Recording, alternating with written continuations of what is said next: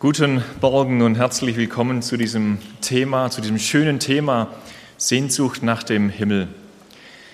Ich wurde am Freitag eingeladen zu einer Jugendstunde und da wurde mir die Frage gestellt, kann man sich im Himmel erkennen? Und die zweite Frage, kann man sich an die Dinge der Erde erinnern? Ich werde nur kurz auf dieses Thema eingehen heute Morgen. Aber das war so der Anstoß für mich, ein bisschen mehr darüber nachzudenken. Und ich habe das Thema ein bisschen erweitert, eben zu diesem Thema Sehnsucht nach dem Himmel. Es ist uns bewusst, dass die Bibel uns unmissverständlich aufzeigt, was uns im Jenseits erwartet. Sie zeigt uns auf, dass wir einmal ernten werden, was wir auf diese Erde gesät haben. Wir ernten schon hier in diesem Leben, aber noch viel mehr in der Ewigkeit werden wir ernten, was wir hier gesät haben. Entweder zum ewigen Leben oder zum ewigen Tod. Und ich denke, auch wenn es gewisse Schattierungen gibt im Lohn im Himmel, ja, verschiedene Stufen vielleicht oder so, gibt es auch verschiedene Stufen im Gericht. Die Bibel redet davon. Trotzdem legt uns Gott zwei Optionen vor. Wir schlagen die Bibel auf und lesen zu diesem Thema den Text aus Offenbarung Kapitel 20. Ich lese ab Vers 11 und dann auch Kapitel 21 noch ein paar Verse. Offenbarung Kapitel 20 ab Vers 11. Und ich sah einen großen weißen Thron und den, der darauf saß, vor dessen Angesicht flohen die Erde und der Himmel und für sie wurde kein Platz mehr gefunden. Dann sah ich die Toten, klein und groß, vor Gott stehen und Bücher wurden geöffnet. Und ein anderes Buch wurde geöffnet, das ist das Buch des Lebens. Und die Toten wurden danach gerichtet, was in den Büchern geschrieben war, nach ihren Werken. Und das Meer gab die Toten heraus, die darin waren, und der Tod und das Totenreich gaben die Toten heraus, die darin waren. Und sie wurden gerichtet, jeder nach seinen Werken. Und der Tod und das Totenreich wurden in den Feuersee geworfen, das ist der zweite Tod. Und wenn jemand nicht im Buch des Lebens eingeschrieben gefunden wurde, der wurde in den Feuersee geworfen. Und dann Kapitel 21. Und ich sah einen neuen Himmel und eine neue Erde. Denn der erste Himmel und die erste Erde sind vergangen und das Meer ist nicht mehr.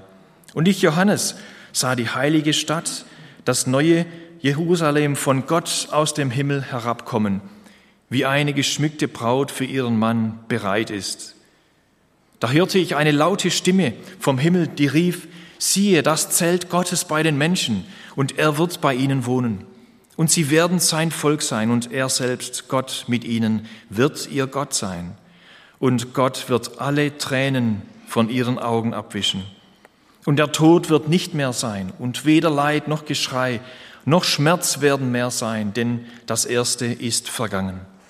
Und der auf dem Thron saß, sagte, siehe, ich mache alles neu. Und zu mir sagte er, schreibe, denn diese Worte sind wahrhaftig und gewiss. Dann sagte er zu mir, es ist geschehen, ich bin das Alpha und das Omega, der Anfang und das Ende. Ich will dem Durstigen umsonst von der Quelle des lebendigen Wassers geben. Wer überwindet, der wird das alles erben. Und ich werde sein Gott sein und er wird mein Sohn sein. Die Verzagten aber und Ungläubigen, die mit Gräuel befleckten Mörder, Hurer, Zauberer, Götzendiener und alle Lügner, ihr Teil wird im See sein, der mit Feuer und Schwefel brennt. Das ist der zweite Tod. Es gibt ja viele Vorstellungen über das Leben nach dem Tod. So, was im Jenseits dann ist. Jede Zivilisation der Menschheitsgeschichte, sie haben ihre Geschichten und ihre Vorstellungen über das, was eben nach dem Tod passiert. Wir werden alle mit dem Gefühl geprägt, dass unser Leben endlich ist und dass wir ewig leben. Ich habe hier ein paar Beispiele die australischen Ureinwohner, die stellten sich den Himmel als eine ferne Insel jenseits des Meeres irgendwo im Westen vor. Da ist der Himmel. Oder die Mexikaner, Peruaner, Polynesier, sie glaubten, dass sie nach ihrem Tod zur Sonne, zum Mond irgendwo hingehen, als ob man da leben könnte. Ja. In den ägyptischen Pyramiden fand man neben den einbalsamierten Leichen Landkarten ja, als Führer in der künftigen Welt, dass die Toten sich da orientieren können und weiterleben. Die Römer glaubten, dass die Gerechten in den Gefilden der Seligen picknicken werden und währenddem ihre Pferde in der Nähe grasen. So verschiedene Vorstellungen, die sind unterschiedlich, aber trotzdem ist da eine Ahnung, ein, ein Gefühl, ein Empfinden da im Leben von jedem Menschen, dass das Leben weitergeht. Die Erforschung zeigt einfach, dass da ein angeborener Sinn in uns ist. Und wir können uns die Frage stellen, wo kommt dieser Sinn her? Die Bibel sagt es uns. Wir lesen nämlich in Prediger 3, Vers 11, da steht, er hat die Ewigkeit in unser Herz gelegt. Und wir gehen ganz an den Anfang. Wie hat Gott den Menschen überhaupt erschaffen, als er alles erschaffen hat? Die wunderbare Schöpfung, in der wir leben, ein Lebensraum, hat den Menschen hineingestellt. Er hat ihn aus Erde genommen, geformt und dann hat er den Lebensodem. Das ist nicht der Heilige Geist, aber das ist das Leben, ein Leben gegeben von Gott, das eben ewig lebt. Und da wurde der Mensch eine lebendige Seele, eine Persönlichkeit. Jeder Mensch ganz ganz ähm, unique, ja, ganz einzigartig. So hat Gott die Ewigkeit in unser Herz gelegt. Und der christliche Denker C.S. Lewis, er beschreibt es so, wenn wir nun in uns selbst ein Bedürfnis entdecken, das durch nichts in dieser Welt gestillt werden kann, dann können wir daraus doch schließen, dass wir für eine andere Welt geschaffen wurden. Da ist das Empfinden da. Wir sind sozusagen Flüchtlinge, die sich sehnen nach dem Heimatland.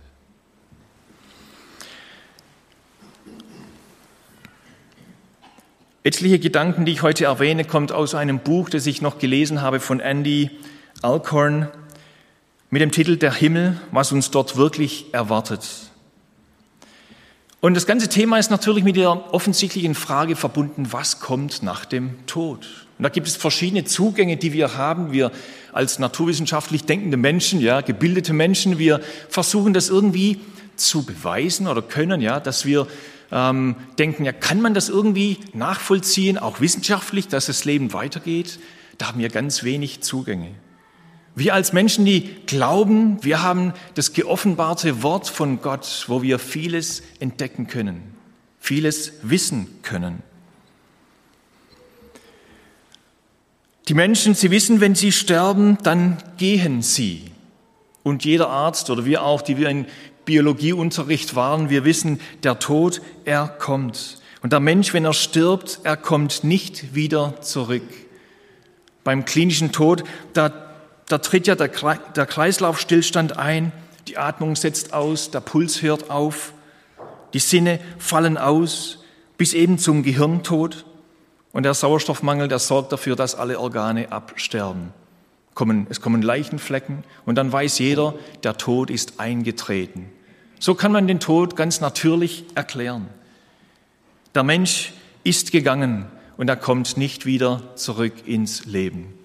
Nur einer weiß, wie es im Jenseits aussieht. Wer ist das? Nur einer war im Jenseits und kam zu uns. Und das ist der Sohn Gottes, der in diese Welt getreten ist. Der weiß, wie es dort ist. Und er beschreibt es uns. Wir werden nachher noch ein bisschen lesen davon, wie im Alten Testament der Tod so wahrgenommen wurde und wie dann Jesus ihn uns erklärt. In der Wissenschaft oder in der Medizin, da redet man von gewissen Erfahrungen, die Menschen haben. Und da möchte ich ganz kurz drauf eingehen. Ihr könnt es selber auch ein bisschen weiter forschen. Ich habe da ein bisschen recherchiert. Ihr habt bestimmt auch schon gehört von Nahtoderlebnisse, die etwas umstritten sind, ich weiß, die aber trotzdem zum Teil starke Hinweise sind auf ein Leben nach dem Tod.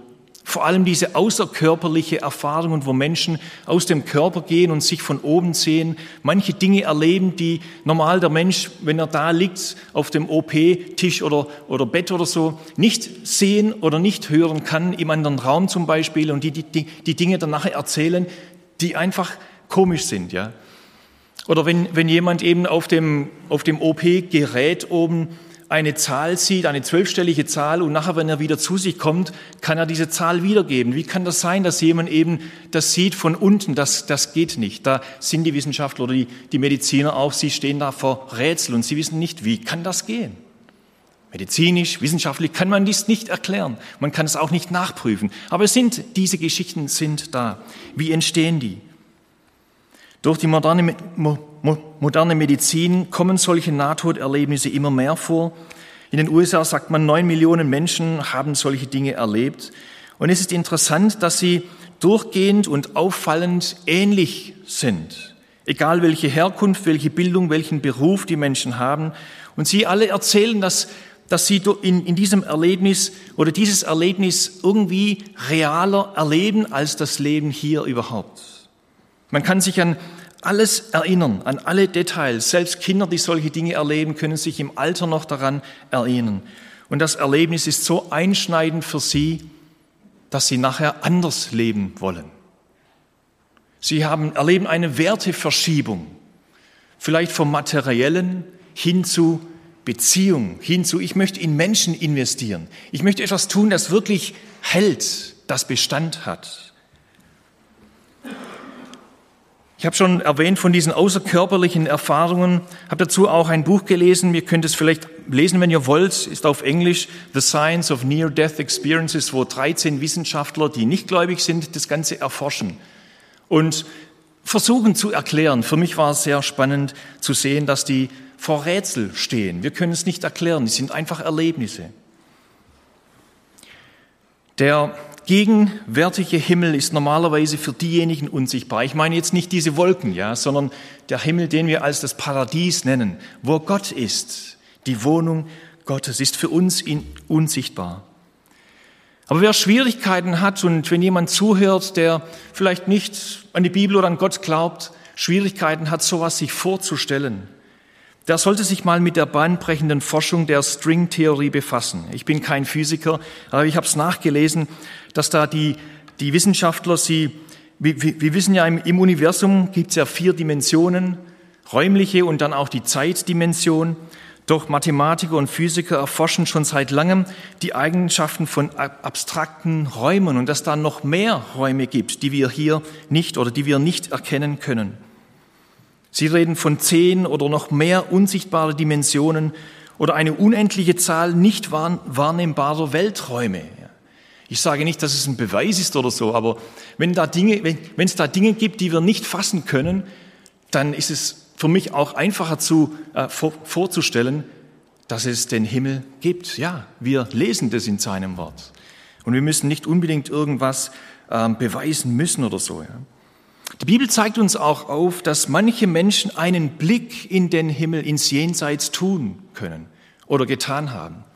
Wir lesen zum Beispiel von Paulus, er redet von einer Person, die er kennt, der ging in den dritten Himmel. Was meint er damit? Ich weiß es nicht. Könnte es sein, dass es damals war, als er in Lystra, ihr könnt es nachlesen in Apostelgeschichte 14, wurde er gesteinigt Sie hielten ihn für tot, wahrscheinlich keinen Puls mehr, keine Atmung. Sie schleiften ihn aus der Stadt, ließen ihn dort liegen und dann kamen die Christen, haben für ihn gebetet und er stand wieder auf. Hatte er eine Nahtoderfahrung, eine außerkörperliche Erfahrung? Ich weiß es nicht. Er redet davon. Oder Stephanus, bevor er gestorben ist, er wurde gesteinigt und was sagt er kurz bevor er stirbt?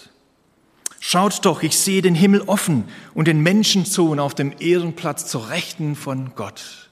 Er sieht, ein Vorhang geht auf und er sieht in, das, in die Unsicht, ins Jenseits, in die unsichtbare Welt und dann stirbt er.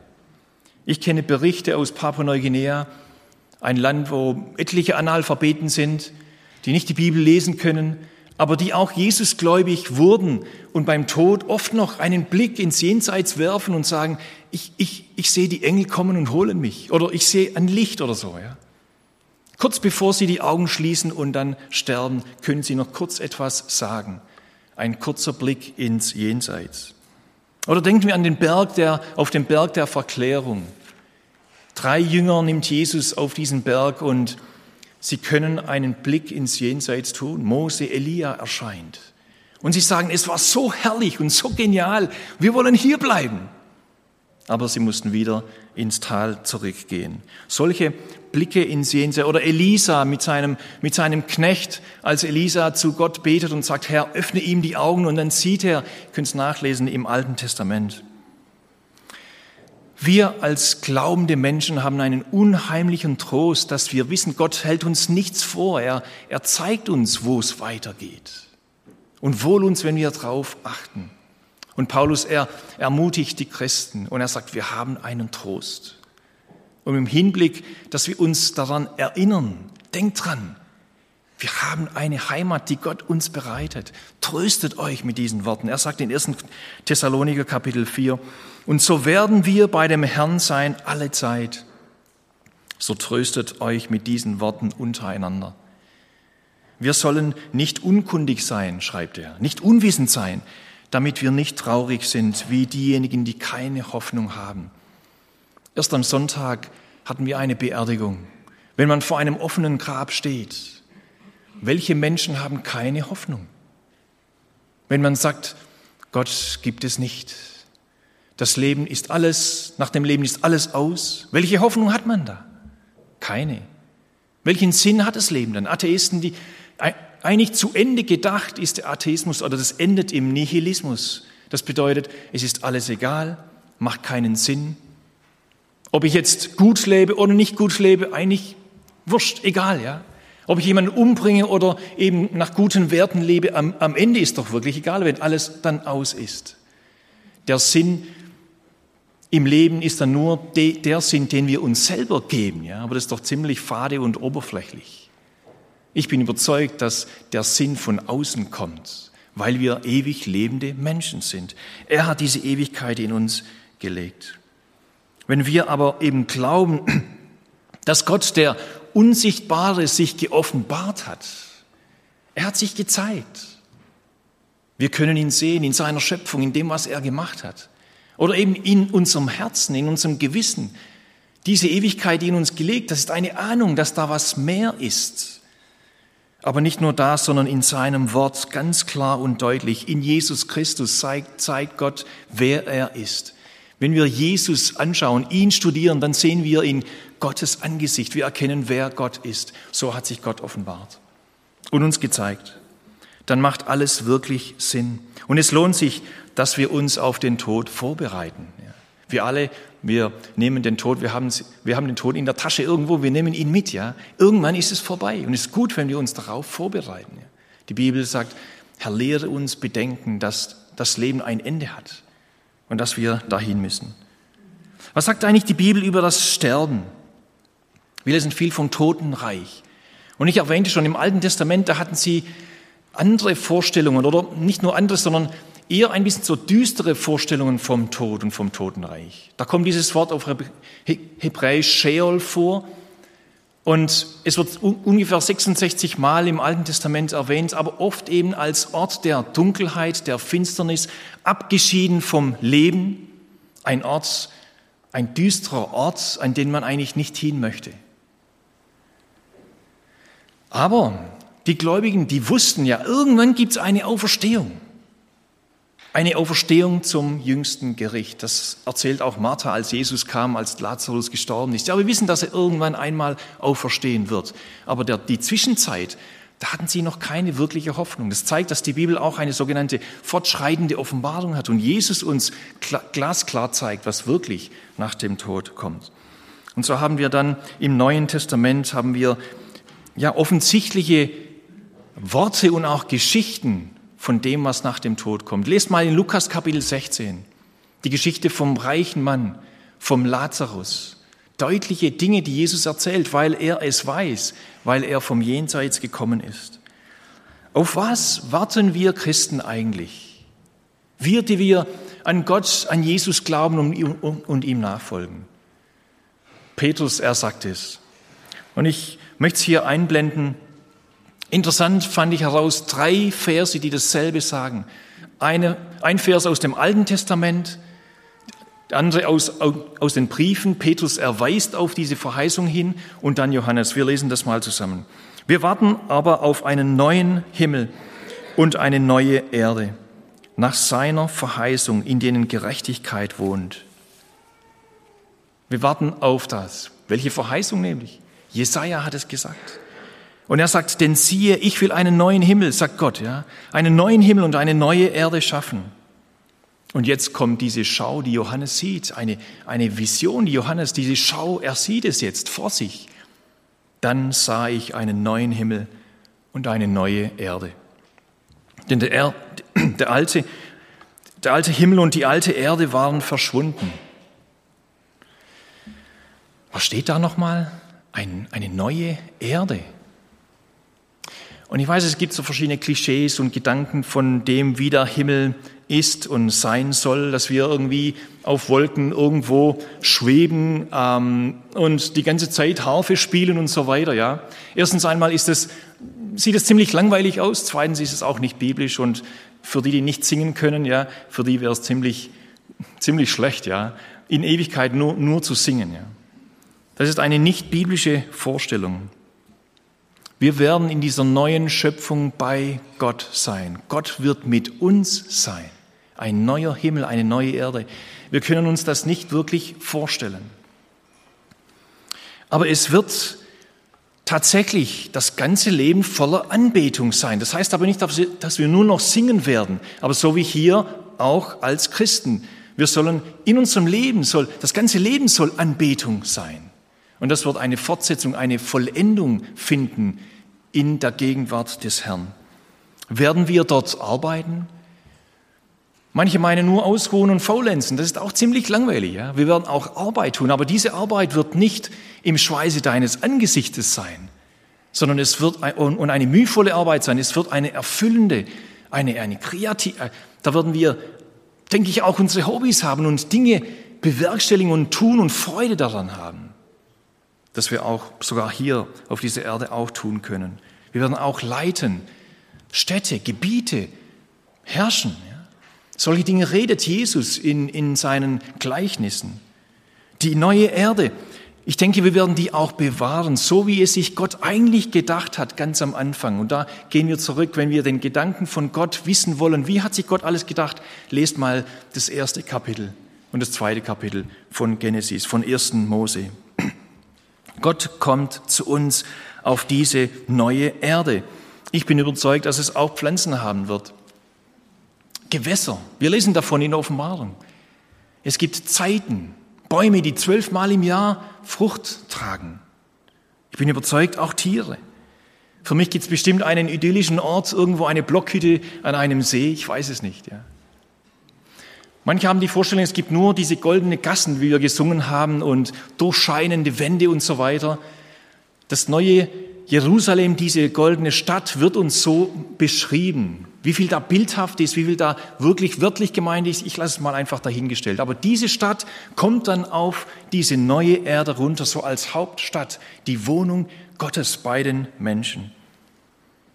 Es ist interessant, dass Gott immer bei seinen Menschen bei seinem Volk wohnen wollte.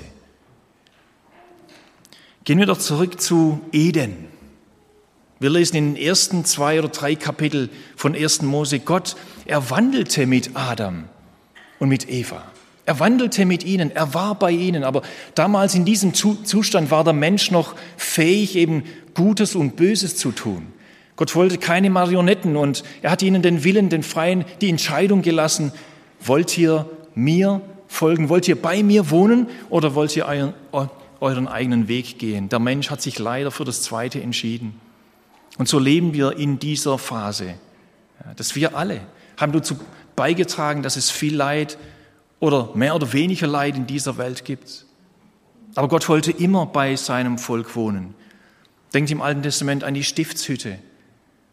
Gott braucht doch kein Gebäude, aber trotzdem, er will unter seinem Volk wohnen. Seine Gegenwart, seine Herrlichkeit soll da sichtbar werden. Im Tempel. Solche Bilder. Und dann in Jesus Christus. Johannes 1, Vers 14, da steht, und Gott wurde Mensch, wurde Fleisch. Er nahm Fleisch und Blut an und er wohnte unter uns. Es steht eigentlich so, er zeltete unter uns. Gott will bei seinem Volk wohnen. Und in Jesus Christus sehen wir, wer Gott ist. Er kommt und wohnt er will bei uns wohnen. Und Jesus, er sagt dann zu seinen Jüngern, ihr könnt es nachlesen in Johannes Kapitel 14, mein Vater wird ihn lieben und wir werden, ja, der Vater und der Sohn, wir werden zu ihm kommen und bei ihm wohnen. Das ist genau das Bild von ähm, Offenbarung 21, das neue Jerusalem. Es kommt runter auf diese neue Erde. Gott, er wohnt in Ewigkeit bei uns. Eigentlich interessant. Ich dachte immer, ich gehe dann zu Gott und bin dann bei ihm. Aber nein, er kommt zu uns auf diese neue Erde, weil er mit uns sein will. Und wir werden seine, Ewig äh, seine Gegenwart in Ewigkeit genießen. In diesem Buch, das ich erwähnte, fand ich interessant. Er hat nachgeforscht, der Autor, wie haben eigentlich die ersten Christen sich den Himmel vorgestellt. Er fand dann Hinweise in den römischen Katakomben, in denen viele Christen, die als Märtyrer ums Leben kamen, dort begraben sind, fand er Inschriften. Fand ich spannend. Grabstätte mit folgenden Inschriften. In Christus ist Alexander nicht tot, sondern lebt. Sein Körper ist da, aber er lebt. Ja. Er ist von uns gegangen. Oder einer, der bei Gott lebt. Oder er wurde in seine ewige Heimat aufgenommen. Und ein Historiker aus dieser Zeit, er beschreibt, viele Bilder an den Wänden der Katakomben stellen den Himmel mit herrlichen Landschaften, spielenden Kindern und fröhlich feiernden Menschen an festlich gedeckten Tischen dar. Das war ihre Vorstellung vom Himmel. Ein schöner Ort. Ist das nur irgendwie eine menschliche Vorstellung? Und dann im Jahr 125 nach Christus schrieb ein Grieche namens Aristides einem Freund, über das Christentum und er erklärte, warum diese neue Religion so erfolgreich sei. Und er schreibt Folgendes. Wenn einer von diesen Christen, ein rechtschaffener Mann, die Welt verlässt, freuen sie sich und danken Gott. Ja, selbst im Leid, selbst im Schmerz. Und er schreibt weiter, dann begleiten sie seinen Körper mit Liedern und Dankgebeten, als ob er sich auf die Reise zu einem anderen Ort ganz in der Nähe aufmachen würde. Finde ich ein schöner Gedanke. Eben wie Menschen, die Hoffnung haben. Paulus sagt, tröstet euch mit diesen Worten nicht wie solche, die eben keine Hoffnung haben. Ja, wir dürfen trauern. Wir dürfen den Schmerz auch spüren von Verwandten, von Freunden, die von uns gehen. Aber trotzdem in, diesem, in dieser Hoffnung, wir werden sie wieder sehen. Welch eine Zuversicht haben wir. Ich denke, diese Sichtweise der Urchristen klingen für uns heute vielleicht ein bisschen fremd, aber trotzdem, sie wurzeln in der Heiligen Schrift. Paulus beschreibt es so in Philipper Kapitel 1, denn Christus ist mein Leben. Aber noch besser wäre es zu sterben und bei ihm zu sein, eben diese Sehnsucht nach dem Himmel. Ich sehne mich danach, zu sterben und bei Christus zu sein, denn das wäre bei weitem das Beste. Aber er wählt nicht den Freitod, nein, absolut nicht. Er weiß, ich bin noch hier, um Gott zu dienen, um, um ein Segen zu sein. Aber ich freue mich auf diesen Ort. Ich freue mich auf Jesus. Vielleicht kennt ihr das Lied, die Ewigkeit ist mein Zuhause. Du hast sie mir ins Herz gelegt. Auch wenn ich sterbe, sterben werde, weiß ich, dass meine Seele ewig lebt. Jesus, er sagte zu den Jüngern in Johannes 14, es gibt viele Wohnungen im Haus meines Vaters und ich gehe voraus, um euch einen Platz vorzubereiten. Wir als Menschen, wir leiden an einer tödlichen Krankheit die heißt Sterblichkeit. Und das haben die Menschen noch nicht überwunden. Sie versuchen es, sie forschen. Menschen, die wollen sich einfrieren lassen. Das tun manche tatsächlich, ja. Ich habe nachgelesen, in den USA und in Russland, da gibt es so Gebäude, so Räume, die sind dann gefroren und da kommen die Menschen kurz oder bei dem Tod wird ihnen das Blut entzogen und da kommt eine andere Flüssigkeit rein und dann werden sie mit dem Kopf nach unten dort reingehängt in diese Aggregat, ähm, in, in, in diese Geräte. Und sie glauben oder hoffen, dass vielleicht in 200, 500 Jahren ist die Wissenschaft so weit, dass sie dann wieder aufgetaut werden und dann wieder weiterleben. Hoffnung auf ewiges Leben, ja, das ist die Menschen drin. Ich kann euch sagen, ich möchte eigentlich nach 200 Jahren nicht mehr hier weiterleben. Und ich bin dankbar, dass ich eine andere Hoffnung und Zuversicht habe. David sagte eben, Herr, erinnere mich daran, wie kurz mein Leben ist und dass meine Tage gezählt sind, damit ich erkenne, wie, ver wie vergänglich mein Leben ist.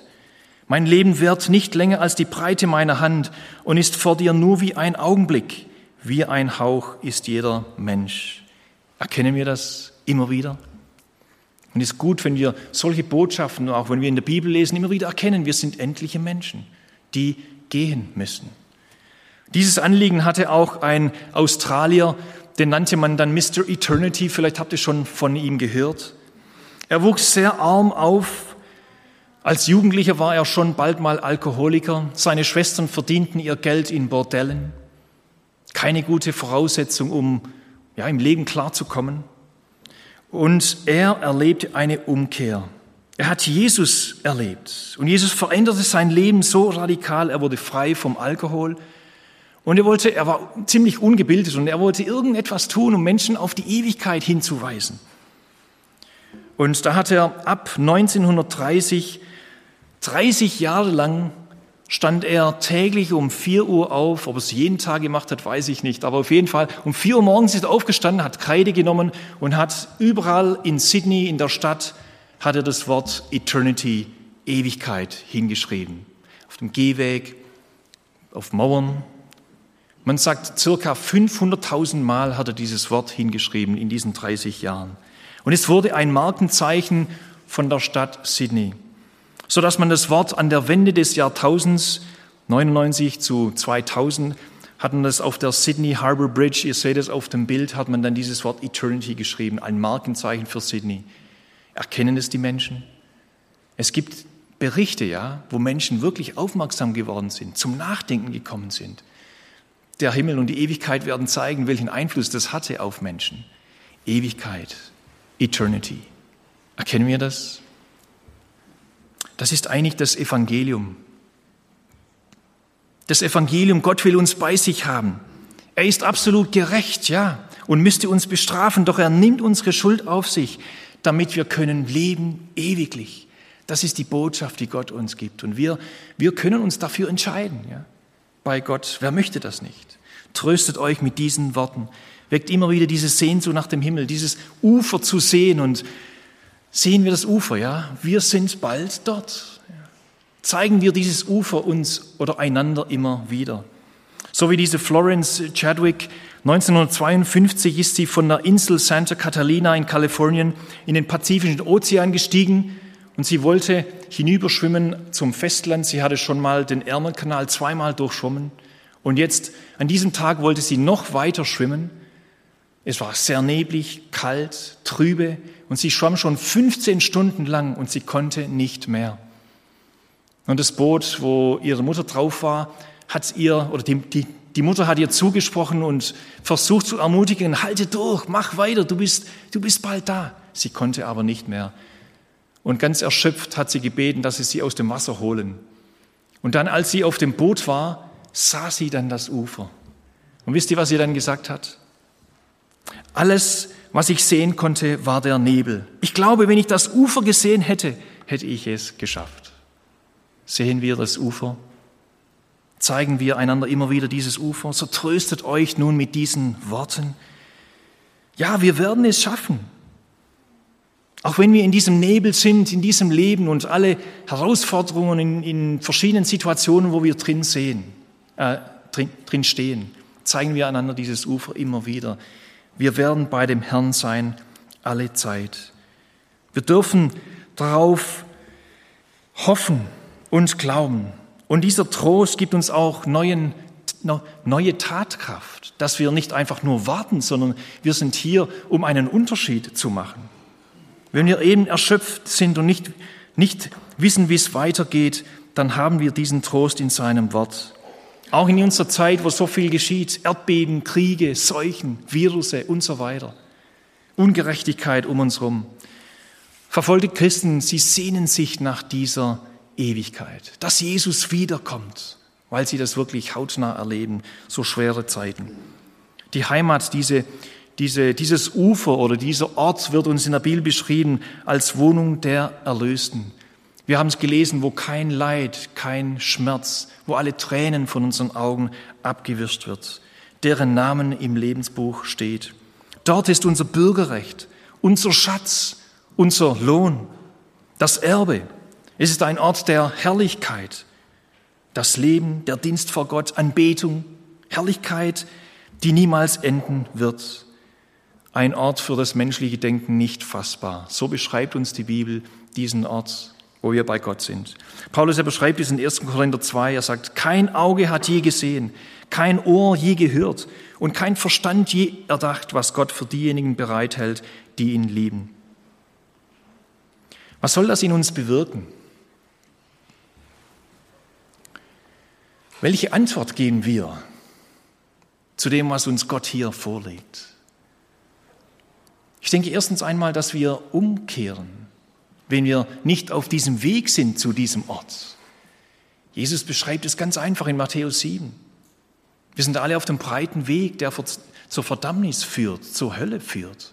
Aber es gibt einen Weg, einen Ort, wo wir hin können, wo wir Lasten ablegen können, unsere Schuld ablegen können bei dem, der unsere Schuld getragen hat. Und da treten wir ein in, in diese enge Pforte, auf den schmalen Weg, wenn wir an Jesus glauben und ihn nachfolgen. Das ist erstens. Aber zweitens, es hilft uns oder bewirkt in uns, dass wir nicht so irdisch behaftet sind. Und ich denke, wir als glaubende Menschen sind auch immer wieder geneigt, so irdisch behaftet zu sein. Ja, wir leben in beiden Beinen in dieser Welt und wir müssen hier leben, klar. Aber irgendwo sollte ähm, der Verstand oder die Gedanken schon irgendwo auch im Himmel sein.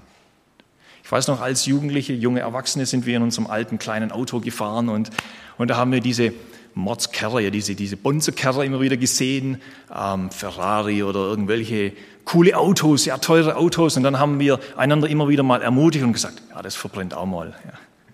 Das hört sich jetzt ein bisschen makaber oder zynisch an, aber und ja, wir dürfen uns und können uns auch freuen an Dingen, die wir ja, geschenkt bekommen haben in dieser Welt. Absolut, eine schöne Wohnung und so, ist alles völlig gut, ja. Aber immer wieder dran denken, da wo die Motten und Rost das Zeug frisst, es wird alles alt. Wir schmeißen es irgendwann wieder weg. Aber wir haben einen Ort, wo wir hingehen. Eine herrliche Ewigkeit. Und Paulus, er sagt in Kolosser 3, an uns glaubende Menschen, sucht, was droben ist, wo Christus ist, sitzen zur Rechten Gottes. Eternity, Ewigkeit, ja. Jonathan Edwards war ein Erweckungsprediger. Er hat gebetet, Herr, schreibe Ewigkeit auf meine Augapfel. Das bedeutet, wenn ich Dinge sehe, dann sehe ich es durch die Brille der Ewigkeit. Wenn ich meine Schmerzen sehe, ich sehe es durch die Brille der Ewigkeit mein Geld, Ewigkeit, Menschen, ewige Seelen. Ich glaube, das rückt manche Dinge auch zurecht in unseren Prioritäten im Leben. Machen wir uns das bewusst, dass der Himmel unser Zuhause ist. Ich möchte schließen mit einem nächsten Zitat von C.S. Lewis, der so diese Szenen ausdrückt, ich muss in mir die Sehnsucht eben nach dem Himmel, die Sehnsucht nach meinem wahren Heimatland, das ich ernst, das ich erst nach meinem Tod finden werde, lebendig erhalten. Ich darf nicht zulassen, dass diese Sehnsucht zugeschneit wird oder in Vergessenheit gerät. Das höchste Ziel meines Lebens muss sein, nach diesem anderen Land zu streben und anderen zu helfen, auch diesen Weg einzuschlagen. Zitat Ende. Ich denke, das drückt aus, was wir als glaubende Menschen auch empfinden und immer wieder, immer wieder neu wecken müssen in uns. Und ihr kennt vielleicht auch den Prediger Moody. Er sagt, bald werdet ihr in der Zeitung lesen, dass ich tot bin. Glaubt keine Sekunde daran. Ich werde lebendiger sein als je zuvor. Und dann bei seinem Sterbebett sagt er so seine letzten Worte. Er sagt, die Erde weicht zurück der Himmel öffnet sich vor mir. Hatte auch eine Sicht ins Jenseits. Sterben ist nicht wirklich das Abenteuer, sondern der Tod ist nur die Tür zum ewigen Leben.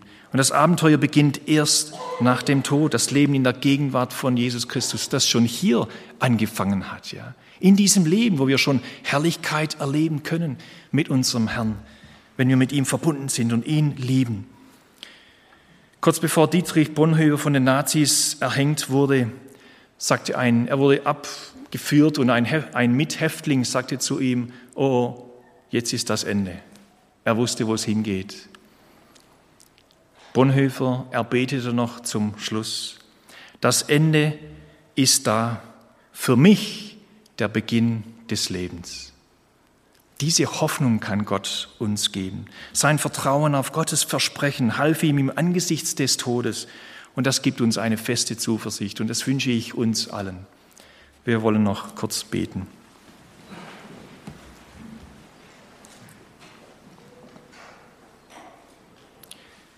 Himmlischer Vater, vielen Dank, dass du uns aufzeigst, was nach dem Tod kommt. Und wir das in deinem Wort lesen können. Danke, dass wir nicht Menschen sind, die ohne Hoffnung sind, sondern dass wir wissen können, wo es hingeht. Dass wir auch wissen können, wo wir mit unserer Schuldfrage, mit unserer Vergangenheit hin können.